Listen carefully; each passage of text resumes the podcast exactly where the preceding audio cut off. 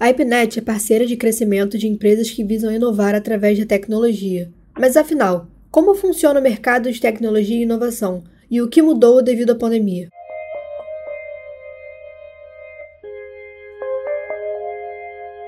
Oi, gente, eu sou a Stephanie e esse é o Cloudcast, o podcast da IPNET. E aqui nós vamos trazer dicas para melhorar a produtividade e a comunicação na sua empresa ou no seu trabalho como estudante e especialista da área. Além disso, abordaremos novidades e inovações do mercado de tecnologia. Hoje no Cloudcast nós vamos receber o Thiago Soares, Customer Attraction Leader aqui da IPNET, para falar um pouquinho sobre essas mudanças que aconteceram na tecnologia nos tempos da pandemia. Tudo bem, Thiago? Quer se apresentar? Oi, Steph, tudo ótimo.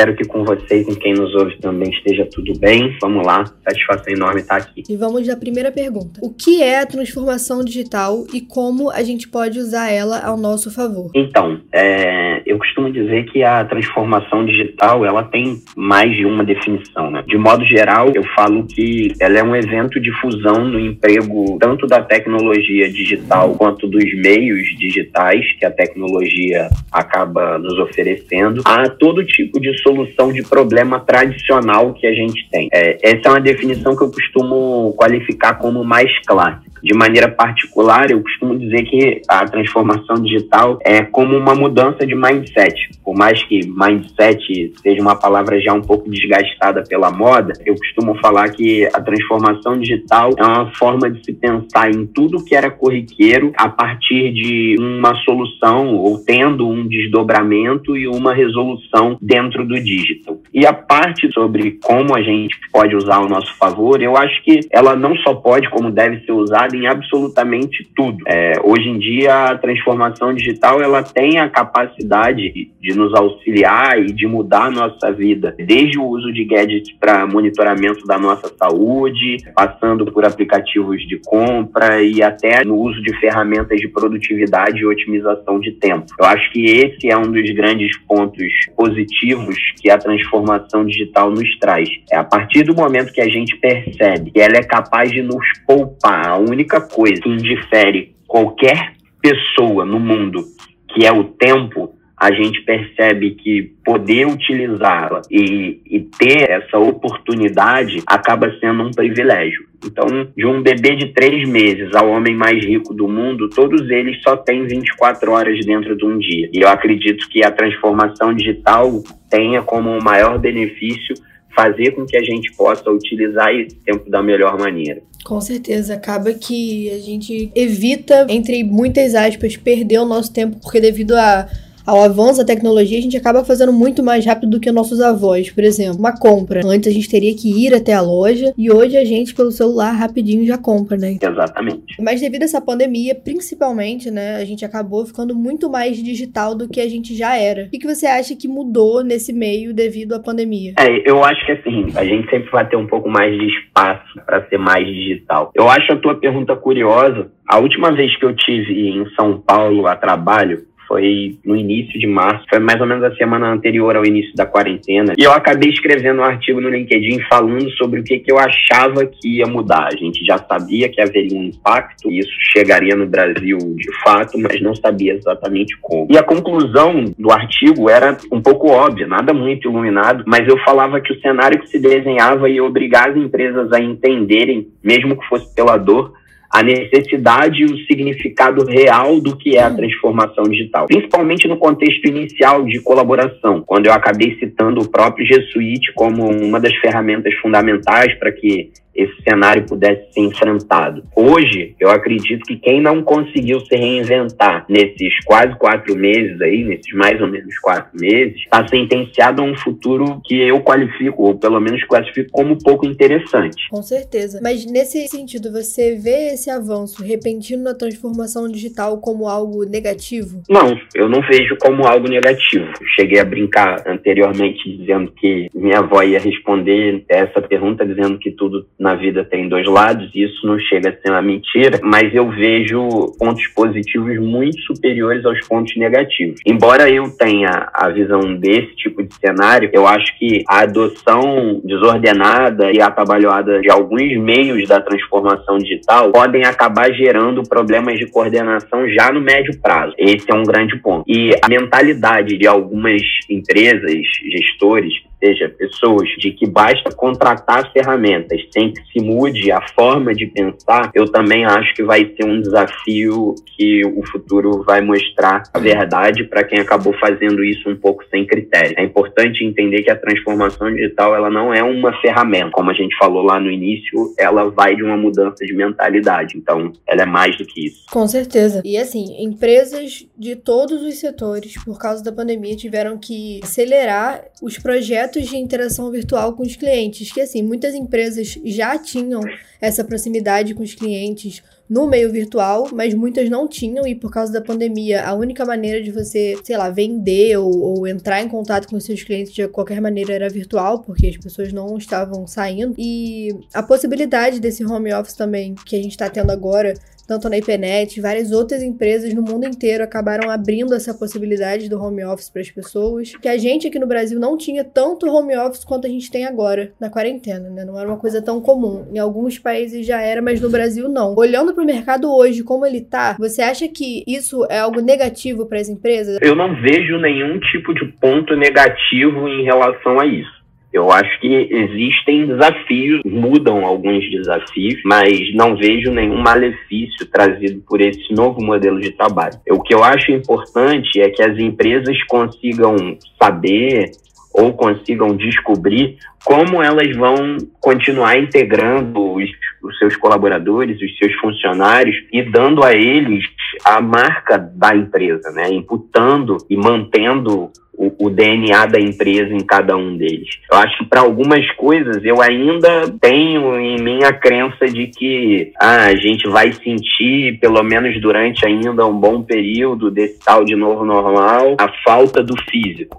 Eu não, não, não acho que para reunião, eu não acho que para negócio. Acho que isso daí a gente vai continuar resolvendo bem via ferramenta de call, né, de telepresença, que seja. Mas eu digo mais para o relacionamento interpessoal. Eu acho que ao mesmo tempo que as empresas acabaram descobrindo que elas podem ser mais nacionais, mais globais, mais capilarizadas, mais multiculturais e tudo mais, elas também precisam descobrir vão precisar descobrir como é que elas vão conseguir fazer isso, ou seja, é, viver o benefício disso, mas conseguir manter o DNA ativo e presente em cada um dos colaboradores. Esse é o grande desafio que eu vejo. Qual é a dica que você daria para um profissional de marketing, por exemplo, ou um estudante que está querendo entrar no mercado agora, nessa situação que a gente está? Olha, eu acho que a situação que a gente está ou a situação de antes não são um ponto de diferença em relação da dica que eu daria. Eu acho que eu citaria algo que o Steve Jobs falou, que ele tomou para ele num discurso bem famoso é, que ele fez aos formandos de Stanford lá em 2005, é, onde ele encerra o discurso falando: Stay hungry, stay foolish. Eu acredito que para o estudante, para o profissional de marketing, o fundamental é a fome por conhecimento. É ele continuar inconformado com o que ele já tem. É, eu vejo essa fome como algo fundamental para que tudo possa ser sempre melhorado, entendeu? E que o conhecimento vá ter sempre espaço. Porque o que é coisa boa e o que é útil não desgasta o espaço no HD. Então, eu vejo que é necessário permanecer buscando outras coisas. Profissional de marketing, estudante de marketing e tudo mais, ele precisa ser apaixonado por essa zona de desconforto, aonde é preciso saber e entender cada vez mais.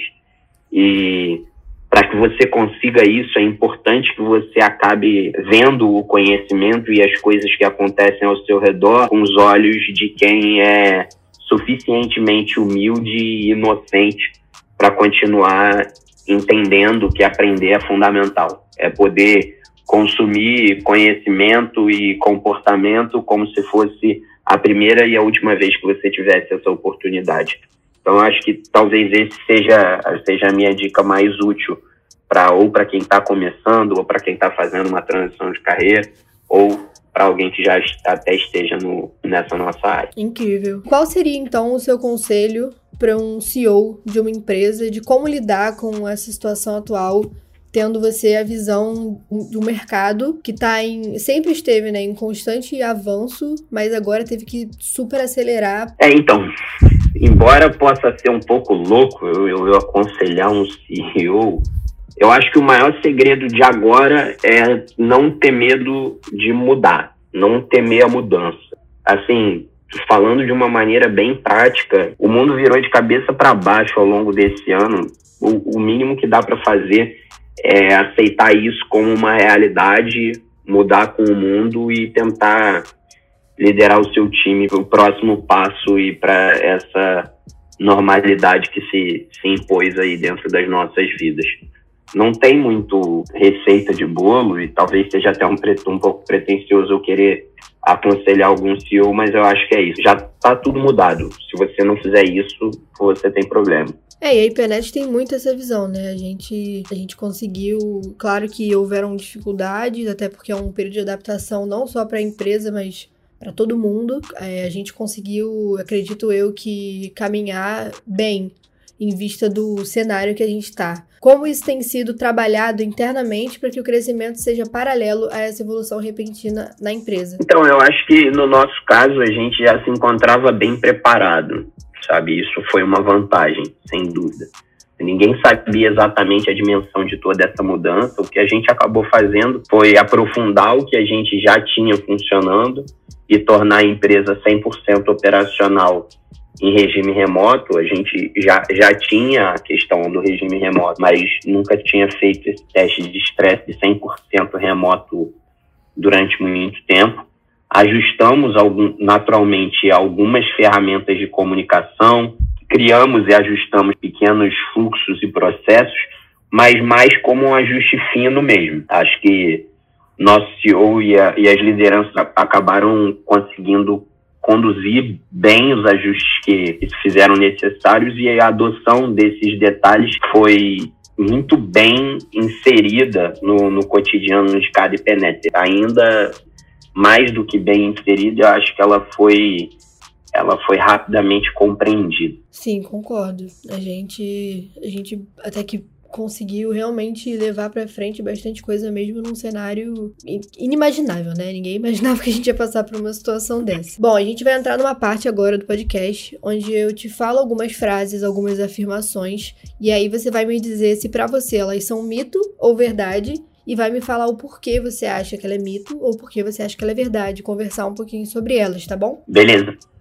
Então vamos lá. Primeira frase. As empresas de tecnologia têm uma enorme oportunidade nessa nova era, mas muitas terão de revisar seus modelos de negócio para isso. Mito ou verdade? Verdade.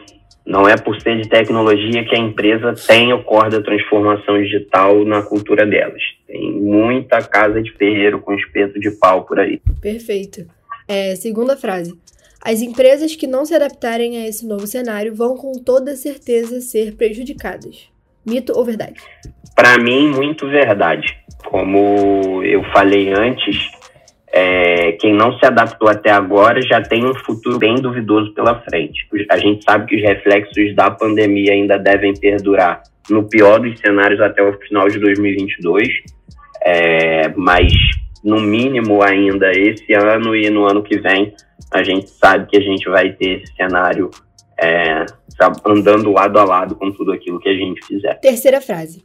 O trabalho remoto é algo de momento. Ao fim da pandemia, o mercado voltará a ser o que era antes. Mito ou verdade? Na minha visão, mito. Eu creio que o tal do novo normal ele, ele vai ser um híbrido com presencial até em menor escala que o remoto. Arrisco um pouco mais dizendo que se eu tiver errado nessa previsão, eu acho que o cenário vai ser com o mercado amplamente remoto acho muito, muito pouco provável que a gente volte ao que era antes. Perfeito, Tigo. Muito obrigado por aceitar participar desse episódio com a gente. Obrigado também a todo mundo que está ouvindo. Esse é o segundo episódio do nosso Cloudcast. Então não esqueçam de compartilhar com seus amigos que gostam de tecnologia e inovação ou que trabalham na área. É isso, eu que agradeço, gente. Muito obrigado. Obrigado a quem está ouvindo. Obrigado a vocês, Steph. Até mais, gente. E esse foi o Cloudcast mantendo a sua cabeça na nuvem. Até o próximo episódio. Tchau!